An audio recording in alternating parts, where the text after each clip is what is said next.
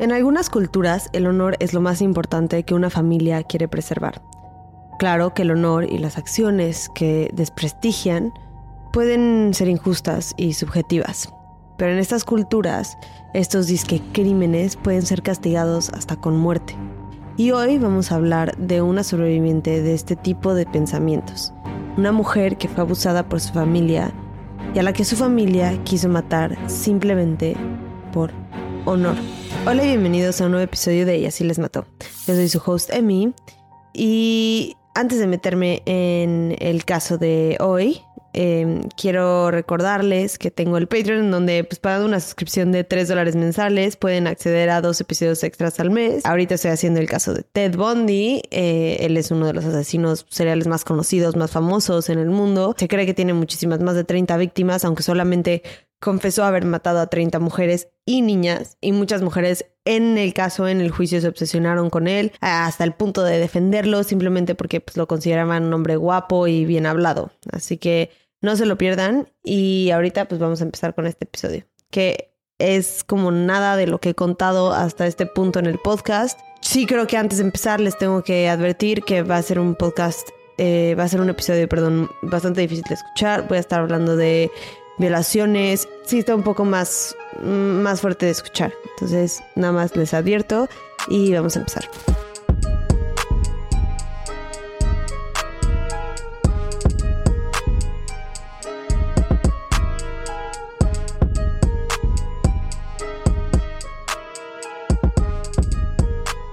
Los papás de Nina son de Punjab, India. Y aunque emigraron al Reino Unido, su cultura sigue siendo una de las cosas más importantes en su casa, con tradiciones e ideologías que la distancia ni el tiempo afectaron. Llegaron al Reino Unido en los 60. En ese entonces, las creencias de su cultura, según su familia, significaban que las niñas no eran queridas. Lo único que importaba era tener hijos hombres, varones. En el caso de Nina, esta creencia se fue a un extremo por la falta de niñas en su familia. Su papá tenía seis hermanos y ella era la menor de tres, con dos hermanos mayores. Así que su familia interpretó su simple existencia como una señal de mala suerte y algunos hasta de brujería. De hecho, cuando le hablaban a Nina en su casa, nunca le decían su nombre, a veces le gritaban bruja. Así que mucha de su familia escogía no tocarla por esta disque enfermedad y brujería que tenía. Eh, esto era por miedo de que pues, justo los infectara de esta mala energía que según ellos tenía simplemente por haber nacido mujer. A los seis años, Nina permanecía la mayoría de su tiempo en, el, en su cuarto. Pero no era un cuarto común y corriente de una niña de seis años. El suyo tenía lo mínimo, una cama sin almohadas, sin cobijas, nada de pintura o juguetes, ni mucho menos otros muebles, y tenía prohibido salir de su cuarto más que para dos cosas. Uno era ir a la escuela y dos, ayudarle a su mamá con tareas domésticas, como limpiar o cocinar. Fuera de eso, no interactuaba con los otros miembros de su familia. Tanto era el desdén de su familia que no podía verlos a los ojos. Siempre tenía que tener la cabeza agachada y la mirada en el suelo. Un comportamiento que le costó años de pues, desaprender. Y creo que es un buen momento para hablar de cómo trauma psicológico y emocional como este, eh, en el que ciertos comportamientos se le repitieron una y otra vez, forzándola a aprenderlos no solo como normales, pero hasta como instinto, algo que ella no tenía que pensar, sino simplemente hacía, son residuos de un abuso que puede acompañarla y acompañar a varios sobrevivientes de situaciones similares toda su vida, que solamente con mucho trabajo interno eh, pueden llegar a superar y a desprenderse. Porque sí tienen que, sí tiene que haber un tipo de esfuerzo para que tu cerebro reaccione y analice información de manera totalmente diferente a lo que está acostumbrada y lo que tuvo que aprender para sobrevivir todos esos años. Por ejemplo, en este caso, Nina tenía que no ver a otros miembros de su familia a los ojos, la mayoría de los cuales eran hombres. Inconscientemente, más grande, todavía le cuesta hacer contacto visual con ciertas personas. ¿Por qué? Porque su cerebro está condicionado a pensar que si ve a alguien a los ojos, significa que le van a pegar o que va a haber un castigo después. Y para eso, y para que eso deje de pasar, son años de repetirle a tu sistema que estás a salvo, que no va a haber un castigo. Eh, y creo que es importante ver cómo el trauma se refleja no solo en cosas grandes como ataques de pánico, fobias, pero también en las cosas chiquitas que sobrevivientes tienen que enfrentar todos los días en las acciones que para muchos pueden ser de lo más normal y de lo que menos pensarías. Por la misma ideología de su cultura, no tenía derecho a hablar con su familia, solo podía responder con movimientos de la cabeza. Así que cuando era chiquita, no hablaba para nada. Y en las noches escuchaba eh, con el oído puesto en la pared, digo, en la puerta de su cuarto, la televisión que el resto de su familia tenía el privilegio de ver, pero ella no. Uno de los pocos consuelos que Nina tenía eran libros. Quería en los finales felices y sus libros le hacían tanta compañía que le daban nombres a sus libros y a veces se imaginaba que era Rapunzel y que un día alguien la iba a rescatar de su cuarto como a la princesa de su torre. Y algo que en una de las entrevistas que a mí me, me tocó mucho fue que Nina dijo que aunque pues esta infancia obviamente estaba llena de abuso psicológico, mental eh, y físico, ella era una niña feliz porque ella no conocía, o sea, no tenía con qué otras cosas compararlo. Entonces, ella dice que ella era feliz y que ella se consideraba una niña feliz. No, obviamente buscaba mucho amor y, no se lo daban, pero ella, ella se consideraba una niña feliz. Algo que yo creo que también es choqueante cuando lo puedes llegar a pues, internalizar un poco es que si Nina hubiera, hubiera sido un niño, hubiera tenido una infancia totalmente diferente. Su nacimiento, para empezar, hubiera sido celebrado, no llorado, y su infancia llena de amor y aceptación, no de rechazo y desprecio. La diferencia entre las dos historias es algo que nadie, incluyendo a Nina, podía controlar. Y eso era su sexo. O sea, la única diferencia en, este, estas dos vidas era que ella era niña. Algo que nadie podía controlar, menos ella. Y una realidad eh, para muchas, y esta es, perdón, una realidad para muchas mujeres en su cultura, pero también en otras muchas culturas, especialmente culturas machistas. Obviamente la relación de Nina con sus papás era muy complicada.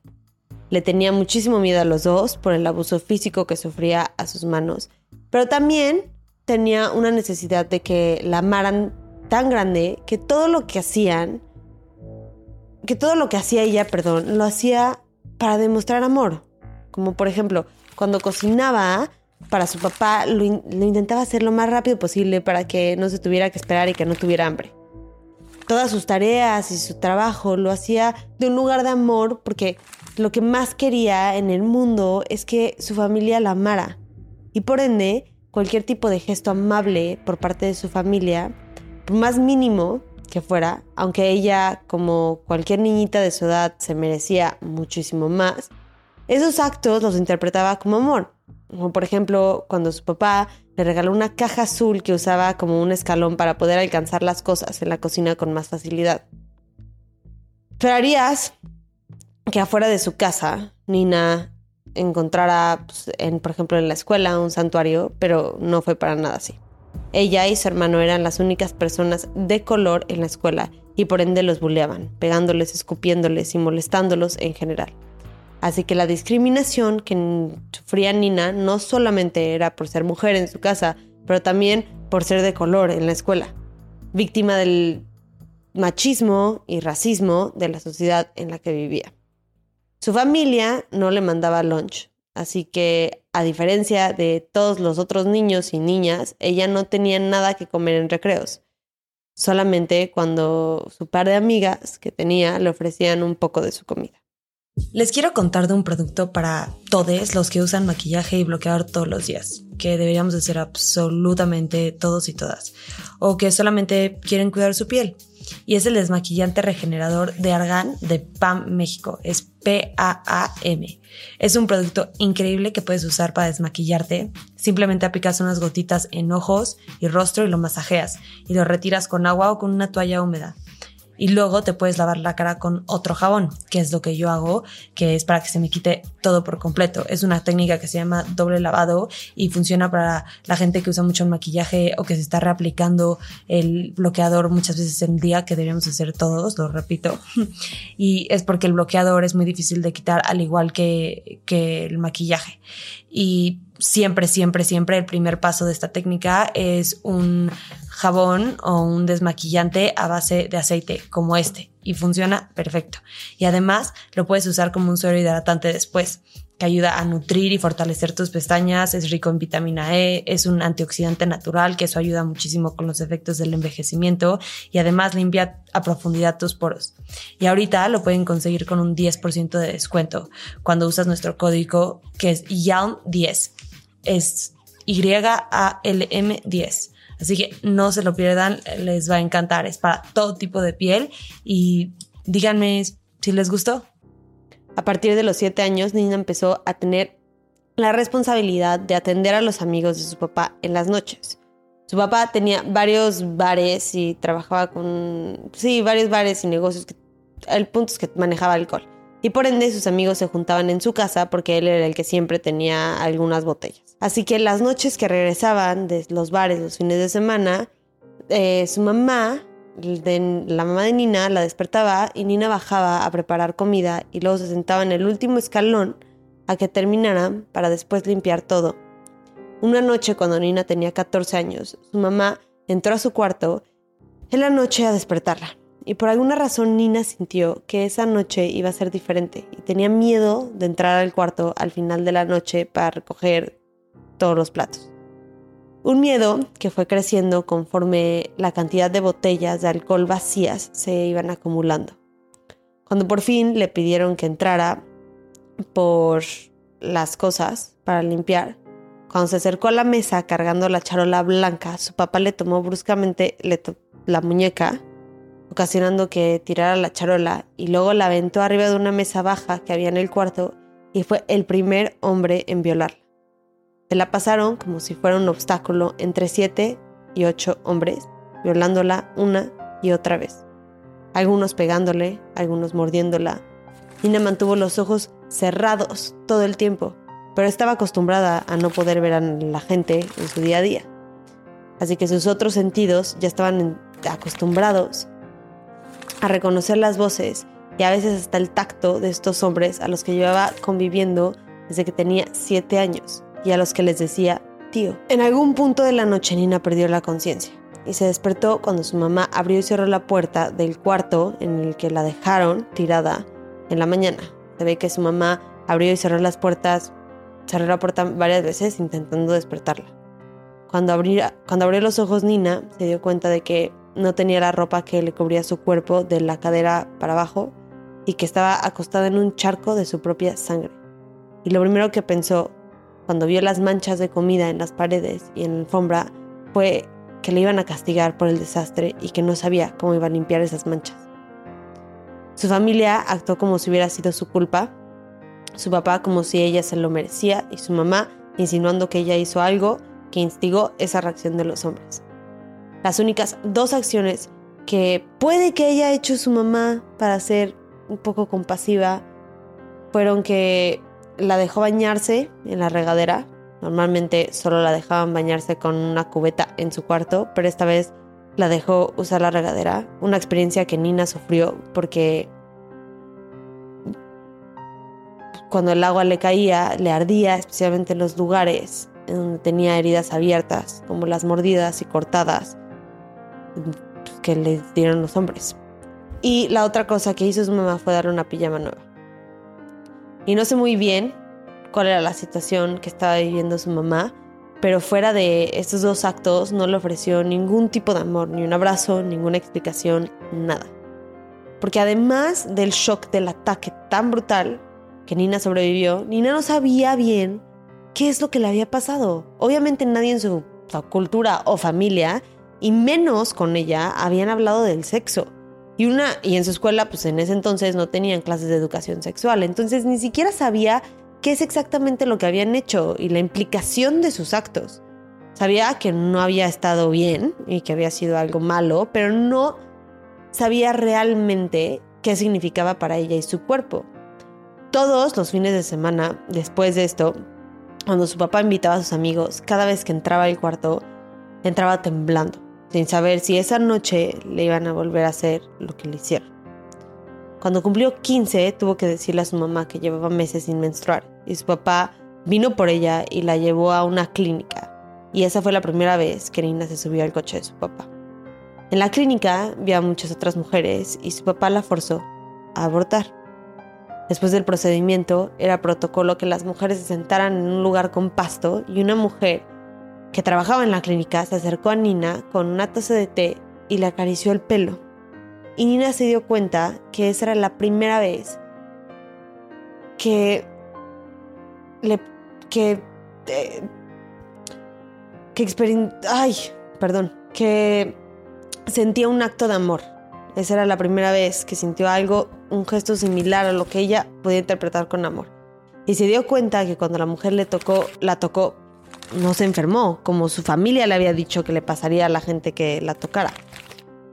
Cuando ingresó a su casa, sus papás se pelearon discutiendo el futuro de Nina porque pues para poder casarla era necesario que fuera virgen, algo que pues, su papá le arrebató y aún así había sido culpa de Nina, según su papá. Las discusiones principalmente se centraban en tres escenarios. El primero era que la regresaran a la India, eh, que le encontraran un esposo al que pudieran engañar de su virginidad. La siguiente era regresarla a la India y matarla, porque obviamente nadie se daría cuenta en, ese país, en donde está mucho más aceptado el homicidio y otros crímenes por honor. Y el tercero era que Nina eh, se fuera a vivir a casa de uno de los hombres que la violó, el que la mordió y, le dejó una marca. La intención de ese hombre era hacerla una esclava sexual para él, una sirvienta para su esposa, y le iban a casar con su hijo, quien estaba saliendo con una niña inglesa blanca, lo cual no era aceptable para la comunidad. Y así empezaron las negociaciones con su amigo. Eh, las negociaciones obviamente eran de dinero y oro y el intercambio de una persona, como si fuera nada más que una esclava. Y pues los ojos de su familia la verdad es que prácticamente lo era. Y a los 16 se casó en una ceremonia casi falsa y se fue a vivir con esos extraños. Cuando llegó le quitaron todas las joyas que había usado en la ceremonia, al igual que toda su ropa y posesiones, y luego le enseñaron su cuarto, que era más como un closet con una pequeña cama y un espacio para poner ropa. Le dijeron que ella iba a dormir ahí mientras los demás miembros de la familia dormían arriba. Su experiencia en esta casa no fue ningún descanso del abuso que hasta ahorita en su vida, hasta ese punto en su vida había sido un constante, una constante. Y eso eh, se los voy a contar en el siguiente episodio. Muchas gracias por escuchar este episodio de Y así les mató. Eh, la próxima semana les voy a traer la segunda parte de este episodio y de este caso, que la verdad es algo que pues, yo nunca había investigado algo así, tampoco sabía que era un problema tan grande. Y, y pues sí, nos vemos la próxima semana. Gracias, no se les olviden seguirme en redes sociales, no se les olvide este de decirme si les está gustando el podcast, checar el Patreon, todo eso. Eh, tengo también un grupo de Facebook que se llama Detectives eh, y así les mató. Detectives Yam, así lo encuentran. Y es para pues, que ustedes platiquen, que ustedes discutan casos, que me pidan casos a mí, que hagan preguntas. Este, y pues sí, eh, nos vemos. Bye.